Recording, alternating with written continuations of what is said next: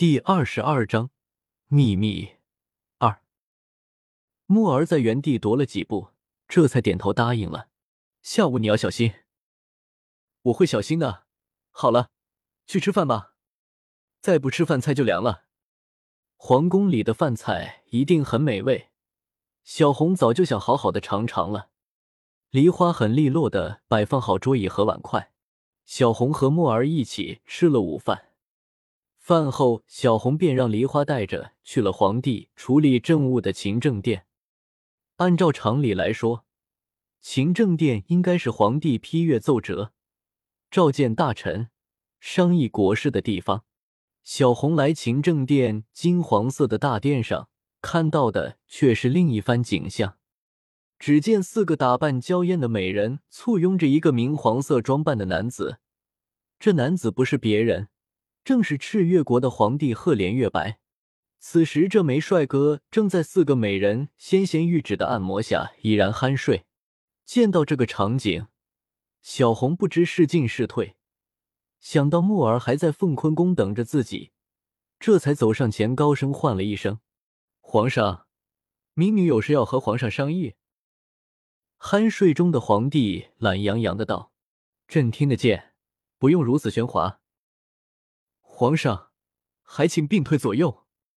小红对着这个皇帝深感无奈，想着是自己有事要请教人家，不敢太过放肆。他们四人是朕的贤妃，良妃、淑妃和德妃，都不是外人，不用回避。小红有事直说无妨。皇帝这样说的时候，还是懒懒的躺着，连眼睛都没有睁开。小红心里很是恼火。自己是来跟他商量正事的，他却这样一副目中无人的样子。难道平日里大臣们求见他也是这样？难怪臣子们要谋反。想如果他是臣子，他也会不服这个懒皇帝的。也许是感觉到小红心里的不悦，皇帝这才睁开眼睛，坐起身子，伸了个大大的懒腰，挥挥手让四位美丽的妃子退了下去。这下可以说了吧？有什么事情要见朕啊？小红这才说：“明女是想向皇上请教一个问题，请问赤玉是做什么用的？他会给他的宿主带来什么？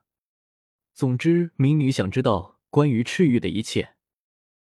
你问的这个问题，倒是真把朕难住了。朕六年前登基的时候，是李相和其他几个大臣们谋害了先帝，然后扶持朕登上的皇位。”先帝在世的时候本就对朕不太好，临终的时候除了一纸诏书，什么都没有留下。关于赤玉的秘密，朕真的无从得知。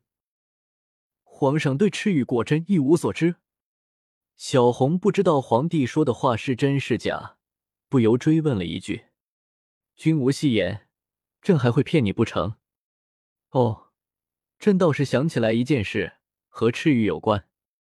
皇帝一拍脑门。想起了一桩大事，小红连忙投以好奇的眼神。朕想起来了，历代赤玉的宿主都是要做皇后的。你说什么？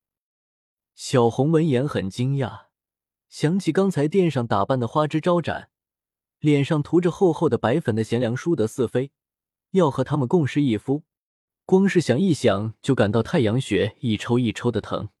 看来今天晚上是非逃不可了，小红姑娘，朕说的话你可有听清？赫连月白不知从哪里搬出了一堆奏折，漫不经心的翻看起来。关于赤玉，朕知之甚少，只怕解不了姑娘心头的诸多疑惑。既如此，民女告退。小红略施一礼，匆忙离开了勤政殿。这个地方，她不喜欢。很不喜欢。